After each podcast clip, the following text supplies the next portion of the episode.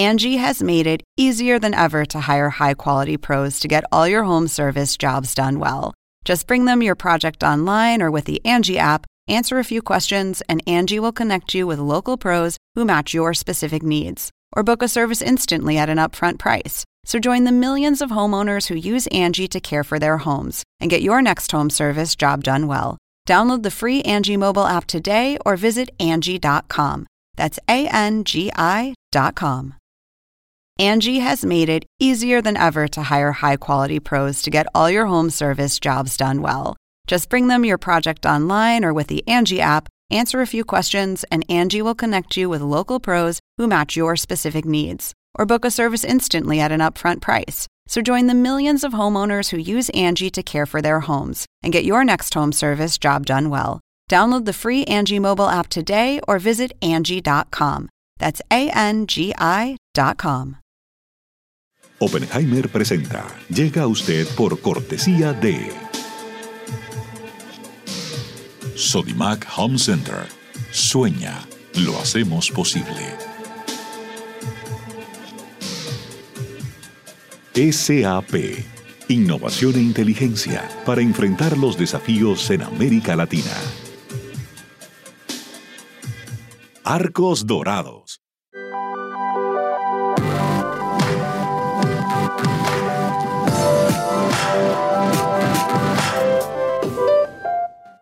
En Buenos Aires, Argentina, UADE.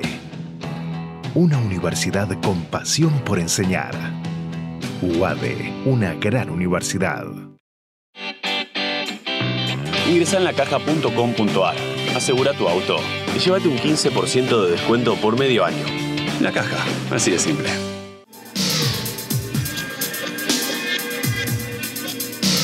Group, líderes en administración integral de capital humano. ¿Sabías que según un estudio de la Universidad de Oxford, casi la mitad de los trabajos actuales podrían dejar de existir en 10 años? La inteligencia artificial llegó para quedarse. ¿Cómo te va a afectar la automatización? ¿Cuáles son los trabajos del futuro? Andrés Oppenheimer te lo cuenta en su nuevo libro, Sálvese quien pueda. Y no te quedes atrás. Encuéntralo en librerías.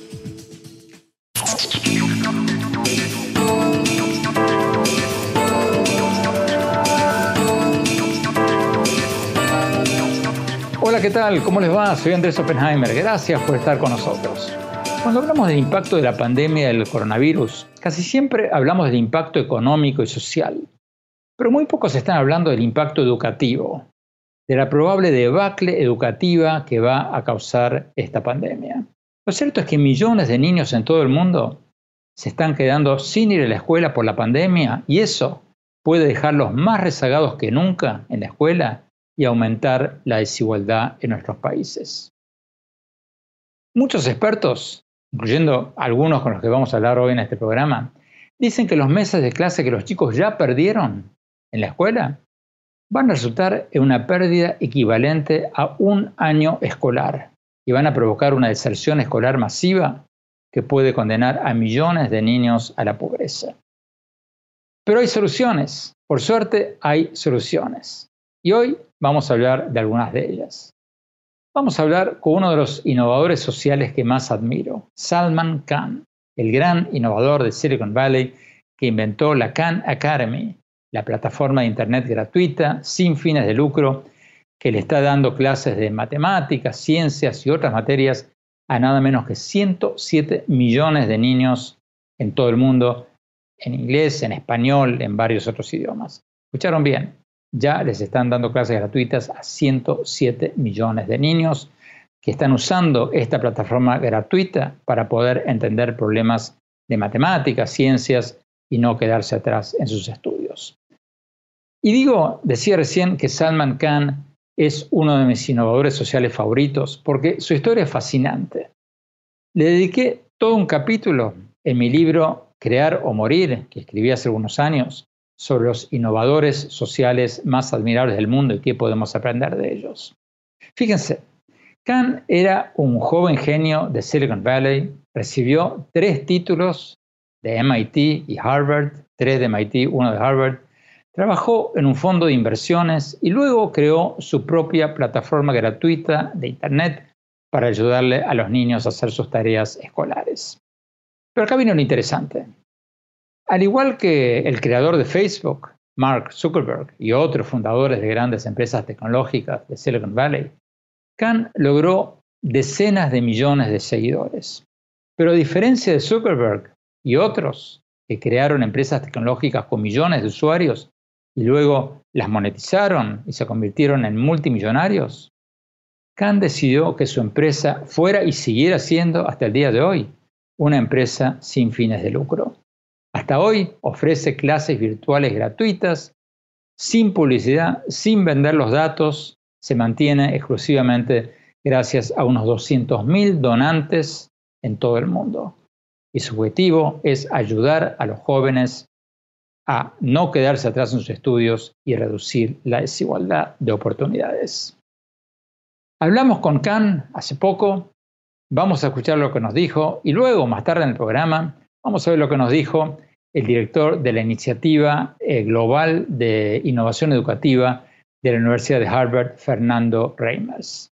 Fernando Reimers es uno de los expertos, máximos expertos mundiales en innovación educativa. Le preguntamos cómo va a cambiar la educación en el mundo después de esta pandemia. Empecemos con lo que nos dijo Salman Khan, a quien entrevistamos hace pocos días. Vayamos directamente a la entrevista, veamos. Salman Khan, muchas gracias por estar con nosotros. Salman, tú has dicho que el impacto de esta pandemia va a ser terrible en materia educativa porque los niños van a perder muchos meses de clase y eso va a hacer que se olviden de mucho de lo que aprendieron. ¿Cómo es eso? Explícanos por favor tu razonamiento. Sí, incluso antes del COVID siempre tuvimos cierres de escuelas, que llamamos vacaciones de verano.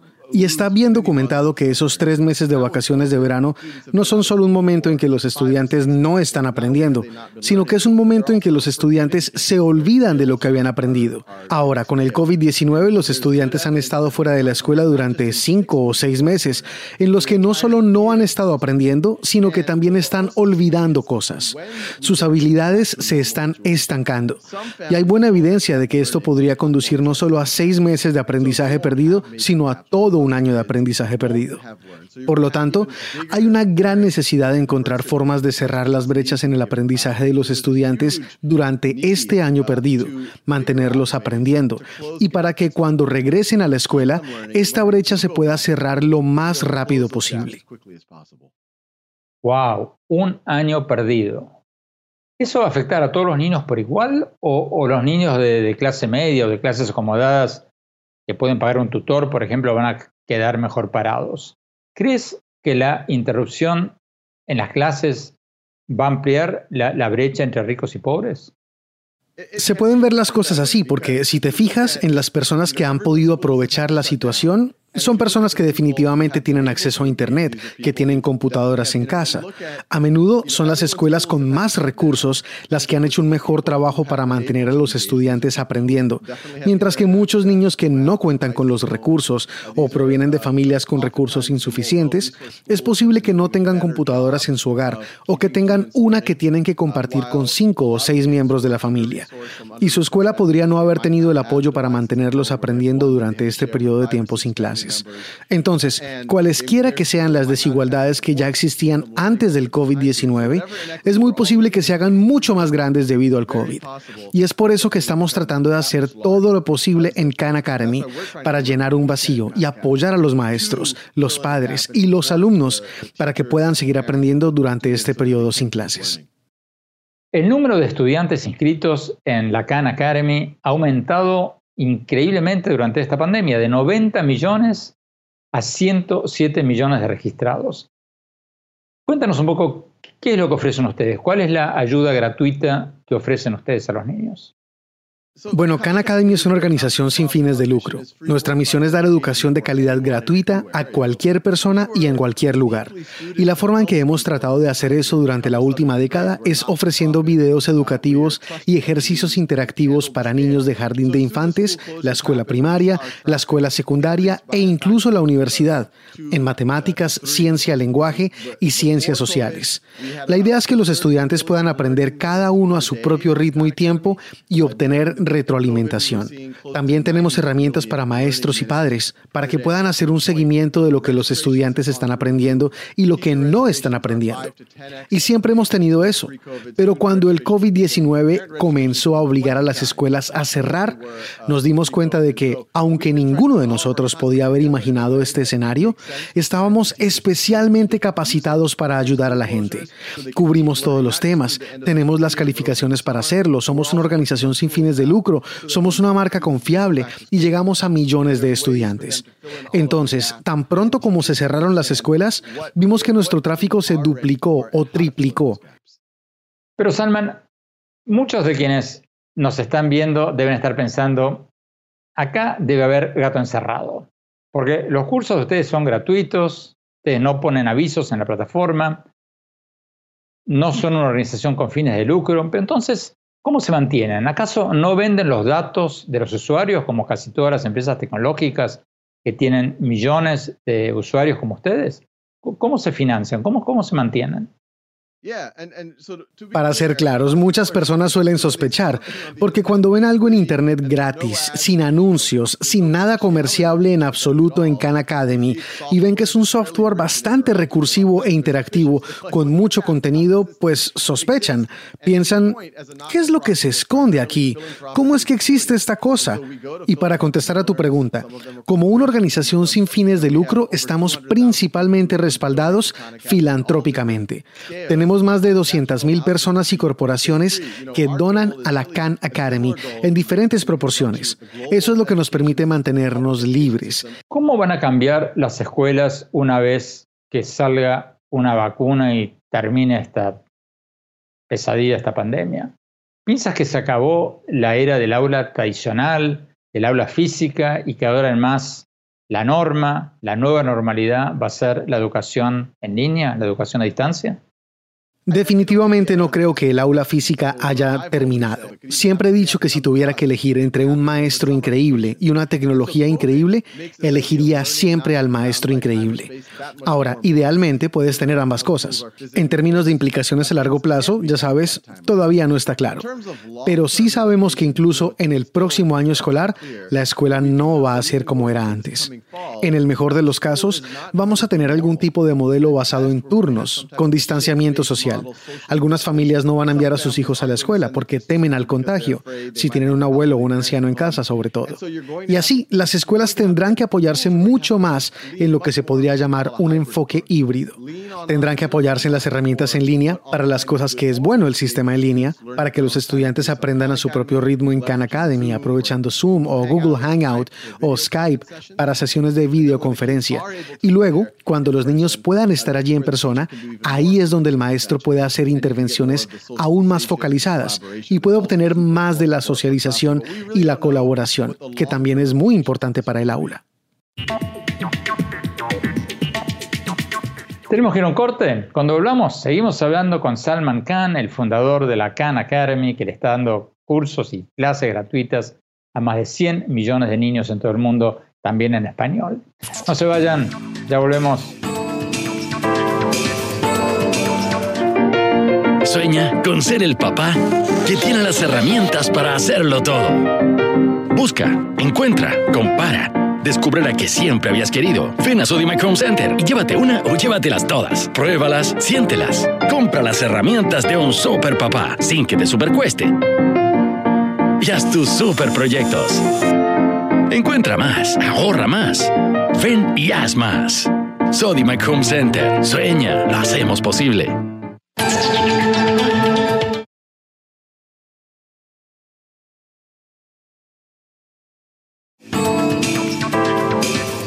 Gracias por seguir con nosotros. Sigamos viendo la entrevista que le hicimos a Salman Khan. Para quienes recién nos sintonizan, Khan es el fundador de la Khan Academy La plataforma de Internet gratuita, sin fines de lucro, se mantiene con donaciones y le está dando clases de matemáticas, ciencias y varias otras materias a nada menos que 107 millones de niños en todo el mundo, en inglés, en español, en varios otros idiomas. La idea es ayudarles a los jóvenes para que puedan entender problemas de matemáticas y ciencias y no se queden atrás en sus estudios, especialmente ahora con la suspensión de las clases en varios países por la pandemia. Es como lo conté en mi libro Crear o Morir hace algunos años, uno de los innovadores sociales que más admiro. Porque en lugar de hacerse rico, está haciendo un enorme bien a todos los niños del mundo. Sigamos viendo la entrevista. Salman, recién me decías que después de esta pandemia del coronavirus, cuando esto pase, cuando se encuentre una vacuna, vamos a ver un aprendizaje híbrido, en parte presencial y en parte en línea, por Internet. Tú has dicho antes que las clases del futuro van a ser clases al revés, clases invertidas, al revés de cuando estudiábamos nosotros. ¿Qué quieres decir con eso, de las clases al revés o las clases invertidas? Un aula invertida es una idea que existe desde mucho antes que yo comenzara con esto. Pero en los primeros días de Khan Academy, cuando esto era solo un proyecto familiar, recibía correos electrónicos de maestros que decían, oh, has dado una buena lección y tienes buenos videos sobre fotosíntesis en biología. Entonces, como maestra, no tengo que usar mi tiempo de clase para eso. En cambio, puedo usar mi tiempo de clase para ayudar a los niños a hacer sus deberes o tareas escolares. Puedo usar mi tiempo de clase para que los estudiantes resuelvan problemas. Y eso tiene enormes beneficios porque ahora la clase magistral puede ocurrir a la hora y al ritmo de cada estudiante, en sus laptops. Y luego, cuando vienen al aula, pueden resolver problemas y reciben apoyo de sus maestros. Nosotros creemos que se podría ir aún más lejos que eso y dar vuelta a la ecuación de la escuela tradicional. O sea, que las tareas escolares se hagan en el aula y las clases que tenemos en el aula se hagan en la casa. Por lo tanto, se podría estar en el aula y algunos estudiantes podrían estar aprendiendo a su propio ritmo en videos o ejercicios en sus casas y los maestros trabajando con un tercio de ellos o la mitad de esos estudiantes trabajando en una habilidad particular. O cuando el maestro vea que todos los estudiantes han dominado una habilidad, pueden trabajar en un proyecto o tener un diálogo al respecto. Por eso hago hincapié en esta noción del aula invertida. No es una idea nueva, podría decirse que es la idea más antigua. Sócrates habría hecho esto. Los seminarios de humanidad siempre han hecho esto, donde lees el libro en tu propio ritmo en tu casa y luego vienes a clase y tienes una conversación. Pero en los cursos de matemáticas y ciencias generalmente no ha sido así. En los cursos de matemáticas y ciencias generalmente tienes que ir al aula, te dan una lección, te sientas pasivamente, tratas de prestar atención y luego tratas de hacer la tarea solo y si te confundes, no hay nadie quien te apoye. Salman, en todo el mundo se está debatiendo si reabrir las escuelas o no. ¿Cómo habría que hacerlo? ¿Habría que suspender las vacaciones de verano para que los estudiantes se pongan al día? Sabes, en realidad nunca he sido fanático de las vacaciones de verano, porque en realidad es un tiempo en el que los niños no solo no están aprendiendo, sino que están olvidando cosas. Y lo sé, tan pronto como dices que no eres un fan de las vacaciones de verano y quieres que los niños estudien todo el año, la gente dice, pero un momento, algunos de mis mejores recuerdos fueron de las vacaciones de verano y aprendí mucho. Y mi punto es que todo el año debería tener algo de esa exploración y esa creatividad que a veces asociamos con las vacaciones de verano. Entonces, entonces, yo soy un fan de la educación durante todo el año. Y el motivo por el que tenemos vacaciones de verano es que cuando la escuela pública entró en escena por primera vez, éramos una civilización agraria donde muchos niños y sus padres y los maestros tendrían que ir a trabajar en los cultivos. Pero obviamente ahora somos una civilización urbana. Por lo tanto, no tiene sentido tener estos tres meses en los que no estás usando las aulas y los niños no están aprendiendo. ¿Cómo te imaginas el regreso a clases? ¿Cómo, cómo va a ser? Será un escenario de regreso a la escuela muy extraño. No va a ser normal. Puede ser un escenario en el que la mitad de los niños pueden ir a la escuela en un día determinado o puede que tengan que cerrar nuevamente después de unas semanas porque el COVID seguirá presente. O puede que ni siquiera puedan abrirse si la pandemia del COVID empeora. Y por eso la gente tendrá que pensar en un modelo híbrido. Para quienes quieran entrar en la plataforma de internet de la Khan Academy en español, la pueden encontrar en el sitio web es como español.canacademy.org. Esto, muchos de ustedes deben estar pensando, parece un aviso, pero le estamos dando todo este espacio a Salman Khan porque se lo merece, porque su organización le está dando resoluciones, le ayuda a resolver problemas escolares a más de 100 millones de jóvenes y es una organización sin fines de lucro. Para los malpensados, les aseguro que no he recibido ni voy a recibir ningún favor de la Academia Khan. Creo que cuando hay un innovador social como Salman Khan que hace algo tan meritorio como esto, hay que reconocerlo y ayudarlo. Cuando hablamos, seguimos hablando con Salman Khan, el creador de la Khan Academy. No se vayan, ya volvemos.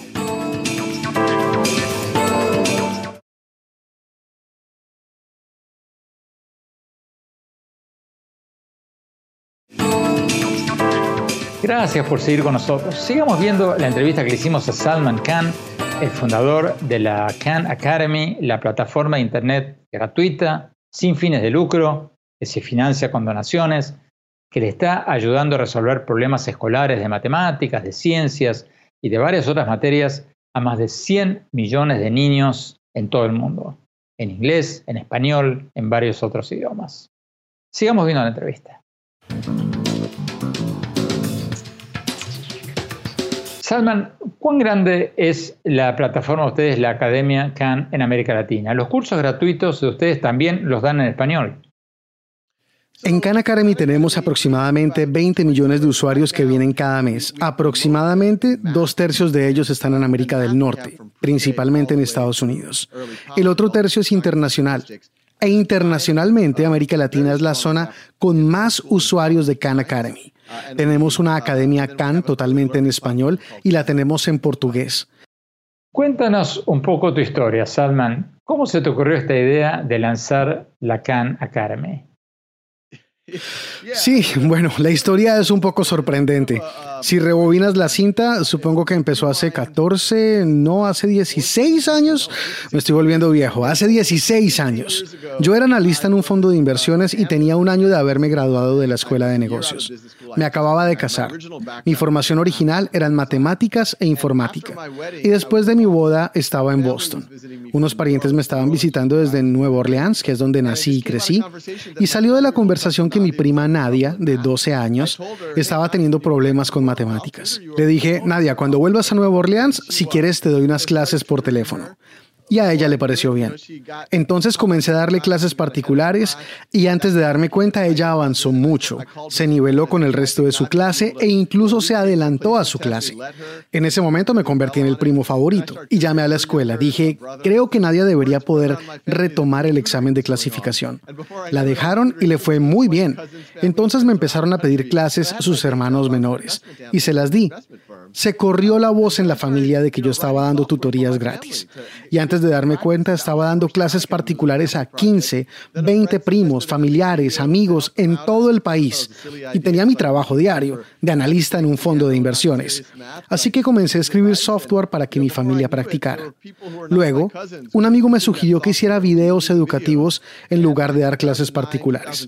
Al principio pensé que era una idea tonta. Pensé que YouTube se usaba solo para ver videos de gatos tocando el piano no para estudiar matemáticas. Pero seguí su consejo. Y ya sabes, antes de darme cuenta había personas que no eran mis primos, que usaban este software, que usaban los videos. Y para 2009, 2010 lo configuré como una organización sin fines de lucro. Porque la idea es, ya sabes, dar clases gratuitas, financiadas con donaciones. Tú eres uno de los grandes innovadores sociales de Silicon Valley, pero nuestra cultura tiende a glorificar a los innovadores que han hecho muchísimo dinero a Steve Jobs o a Mark Zuckerberg o a tantos otros. Gente que como tú hicieron empresas con millones de usuarios, pero las monetizaron. Con más de 100 millones de usuarios que tienes tú en la Khan Academy, ¿no te arrepientes a veces de no haber monetizado esa base de datos que tienes? En realidad no. Sabes, de vez en cuando voy a la casa de un amigo que podría tener un poco más de dinero y yo digo, wow, qué bonito esto. Pero en su mayor parte, no. Hay una palabra. En realidad, uno de mis colaboradores me dijo, ¿sabes qué?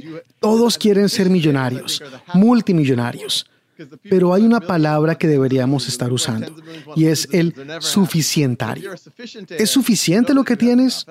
Creo que los suficientarios son las personas más felices del mundo. Porque las personas que tienen millones quieren decenas de millones. Y los que tienen decenas de millones quieren cientos de millones. Y nunca son felices. Pero si eres un suficientario, sabes que tienes suficiente. Y yo tengo mucha suerte. Soy un suficientario. Tengo una casa bonita de cinco dormitorios. Tengo dos autos, tengo una familia sana y feliz, hijos divertidos, una bella esposa. ¿Qué más necesitas de la vida? Hubiera sido tentador si alguien me ofreciera mil millones de dólares o diez mil millones de dólares. Podría decir, wow, puedo vestirme mejor, puedo conseguir una casa más elegante o conducir un coche elegante. Pero eso socavaría la misión. Sabes, mi sueño para la Khan Academy es que dentro de 100 años, dentro de 200 años, haya miles de millones de personas que todavía están aprendiendo en esta plataforma. Y las únicas organizaciones que se han mantenido fieles a su misión de esa manera han sido organizaciones sin fines de lucro, los grandes museos, las grandes bibliotecas, las grandes universidades. Ese es mi sueño.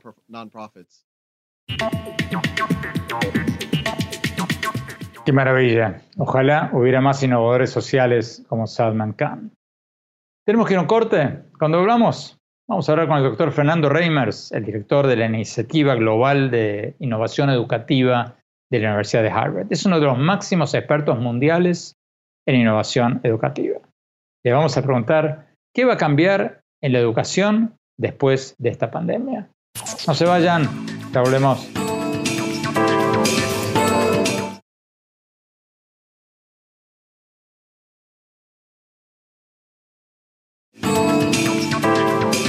Muchas gracias por seguir con nosotros. Tenemos con nosotros al profesor Fernando Reimers, director de la Iniciativa Global de Innovación Educativa de la Universidad de Harvard. Es uno de los máximos expertos mundiales en innovación educativa.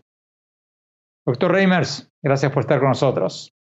Fernando, vi que has escrito que esta pandemia del coronavirus puede resultar en la mayor pérdida de oportunidades educativas en un siglo. Tus palabras.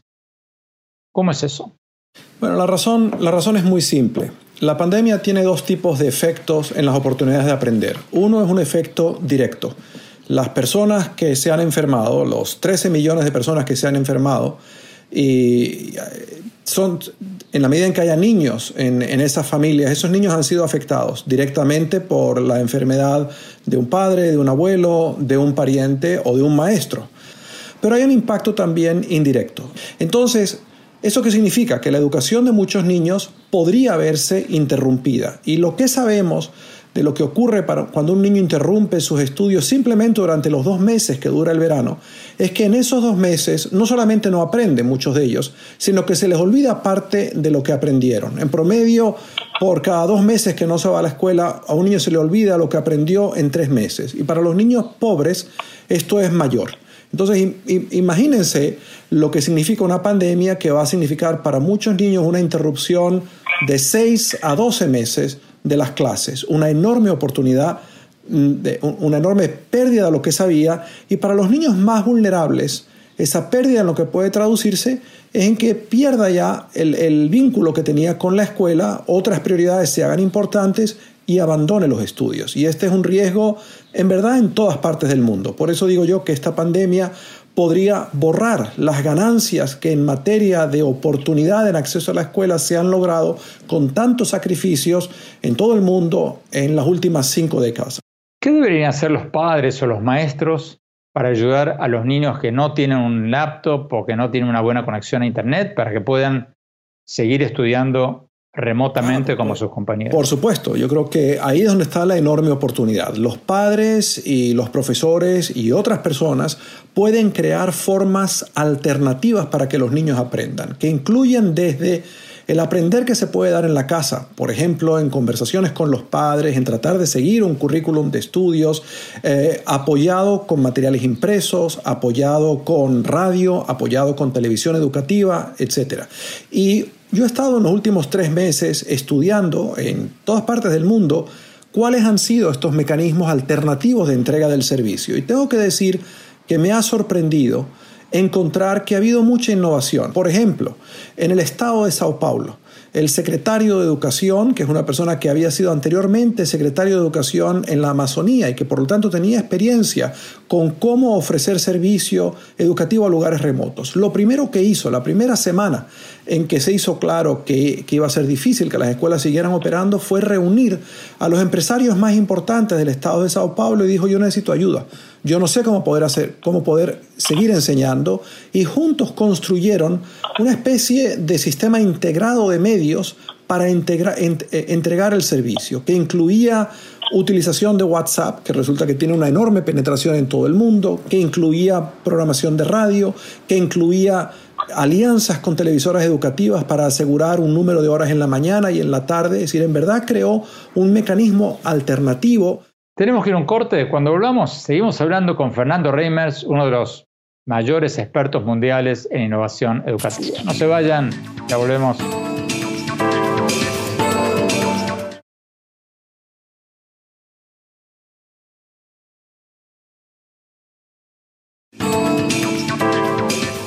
Muchas gracias por seguir con nosotros. Seguimos hablando con el doctor Fernando Reimers, director de la iniciativa global de Innovación Educativa de la Universidad de Harvard, uno de los máximos expertos mundiales en innovación educativa. Fernando, en, muchas partes de Estados Unidos y en América Latina se están reabriendo las escuelas. ¿A quiénes habría que darle prioridad en este proceso? ¿A los niños más pequeños o a los estudiantes de secundaria? Yo le daría prioridad a los niños pequeños, si hubiese que escoger, y a aquellos que tienen necesidades mayores de asistencia personal, pero en lo posible trataría de estructurar el regreso a clase de manera que todos los niños tuviesen alguna posibilidad de estar presencialmente teniendo acceso a sus compañeros y a sus profesores, si es posible hacer esto sin poner en riesgo la vida de los niños y de sus familias, dadas las condiciones sanitarias. Por ejemplo, en este momento en, en Miami-Dade County sería criminal pensar en regresar a las escuelas con la situación tan terrible que hay en, en ese lugar sanitaria por el mal liderazgo político que hemos tenido en diversos estados, donde hemos tenido dirigentes que han querido negar la realidad y no utilizar la evidencia científica para tomar decisiones que han debido tomar. ¿Qué otras innovaciones educativas estás viendo que se están experimentando durante esta pandemia que puedan adoptarse para la educación cuando pase la pandemia? Reconocer que las buenas ideas pueden venir de cualquier sitio, que los gobiernos no tienen los monopolios de las buenas ideas y que aquellos gobiernos que tienen la humildad para establecer alianzas público-privadas y para observar lo que hacen personas a cualquier nivel e invitar a que colaboren son los que mejor han resuelto esto. Te doy un ejemplo. En el caso de Chile, existe una organización que opera en 55 países como Teach for America, que se llama Teach for All, y que básicamente toma a egresados recientes universitarios que han tenido un buen desempeño y los coloca durante dos años en una escuela en condiciones de alta pobreza. Eh, en el caso de estos, y estos jóvenes están todos conectados entre sí con sus compañeros en los 55 países. En el caso de Chile, cuando el gobierno decretó el cierre de las escuelas, uno de estos jóvenes, que tendrá 25 o 26 años, lee en una newsletter que sus compañeros en Nigeria, frente a la misma situación, decidieron utilizar el teléfono para empezar a grabar lecciones y enviar estos micro por WhatsApp a todos sus estudiantes. Y estos dos jóvenes chilenos hicieron eso, hicieron unos audios de matemáticas y de español tan divertidos que en el plazo de una semana todos los niños en, la, en esa municipalidad estaban escuchando esto, no solo los alumnos de ellos. Y el alcalde esto le llamó la atención y lo compartió con otros alcaldes. Y al cabo de dos semanas, eh, esta organización, Enseña por Chile, había dispuesto a 50 jóvenes como estos que estaban produciendo programas que se repartían por 240 emisoras de radio, sobre todo en, en, las zonas de más difícil acceso en Chile, en zonas rurales, en zonas muy pobres. Esto es un ejemplo muy bonito de cómo la capacidad, estos dos jóvenes de 26 años tuvieron la capacidad de resolver un problema que a ese momento el gobierno no había resuelto. Y el genio, digamos, del alcalde fue el tener la humildad de decir, está muy bien, eh, vamos a promover esto y vamos a apoyarlo. Wow. Doctor Reimers, muchísimas gracias por esta entrevista. Tenemos que ir a un corte. Cuando volvamos, mi opinión sobre la debacle educativa que está provocando esta pandemia y qué podemos hacer para minimizar el desastre que está causando. No se vayan, ya volvemos.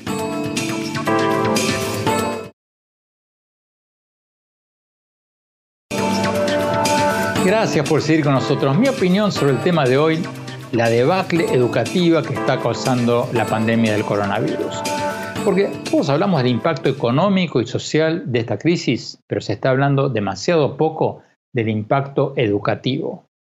Según escuchamos en el programa de hoy, la suspensión de las clases durante varios meses va a hacer que muchos niños en todo el mundo pierdan todo un año de clases. Porque hay muchos estudios que dicen que cuando los estudiantes interrumpen las clases, como por ejemplo en las vacaciones de verano, no solo que no aprenden nada nuevo, sino que se olvidan de mucho de lo que aprendieron. Y si eso pasa en los tres meses de las vacaciones de verano, imagínense lo que será si pierden cuatro, cinco o seis meses o un año de clases por la pandemia. Entonces, ¿qué pueden hacer los padres y los maestros y los estudiantes? Mi principal respuesta es la que una vez me dio uno de los invitados de hoy, el profesor Fernando Reimers de la Universidad de Harvard, uno de los máximos expertos mundiales en educación. Él me dijo una vez que la educación es algo demasiado importante como para ser dejado a los gobiernos. Lo repito, porque es importante. La educación es una cosa demasiado importante como para ser dejada a los gobiernos. Y eso es cierto. Hoy más que nunca, los padres, los maestros, tienen que involucrarse en la educación de sus hijos y no dejar que esta suspensión de las clases los condene a quedarse atrás en la escuela.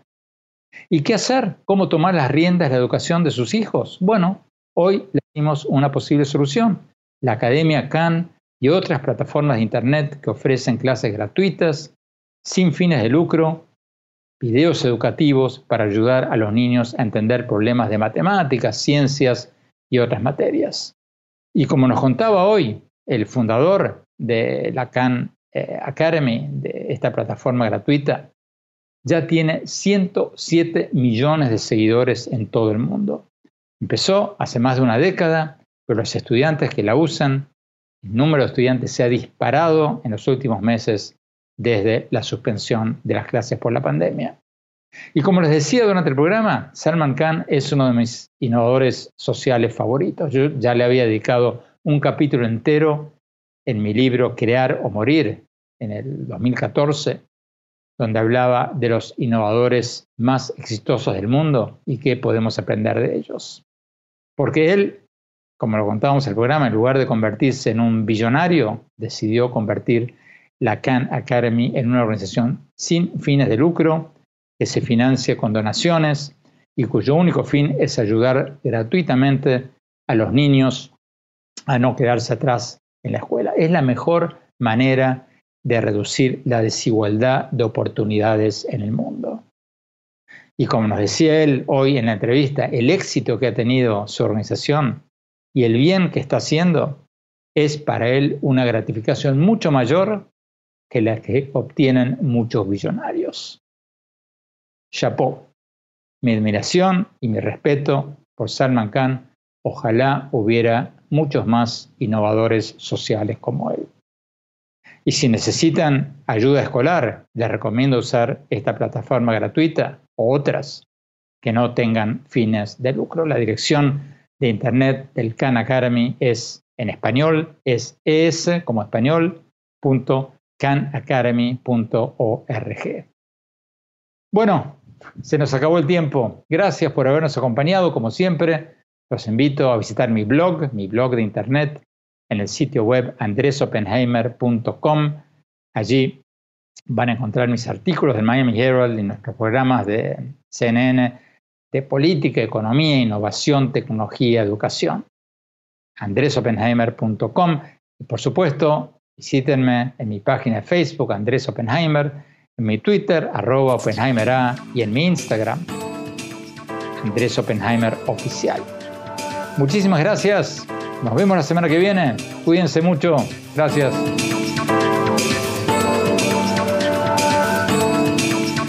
Oppenheimer presenta. Llega a usted por cortesía de Sodimac Home Center. Sueña, lo hacemos posible. SAP. Innovación e inteligencia para enfrentar los desafíos en América Latina. Arcos Dorados.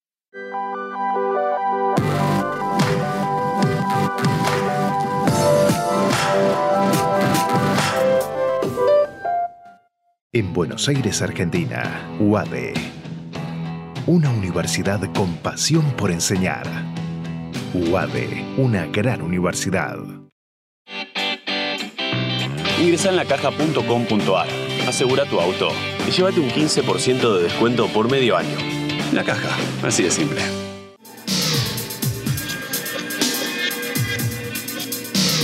Gene Group, líderes en administración integral de capital humano. ¿Sabías que según un estudio de la Universidad de Oxford, casi la mitad de los trabajos actuales podrían dejar de existir en 10 años? La inteligencia artificial llegó para quedarse. ¿Cómo te va a afectar la automatización? ¿Cuáles son los trabajos del futuro? Andrés Oppenheimer te lo cuenta en su nuevo libro, Sálvese quien pueda. Y no te quedes atrás. Encuéntralo en librerías.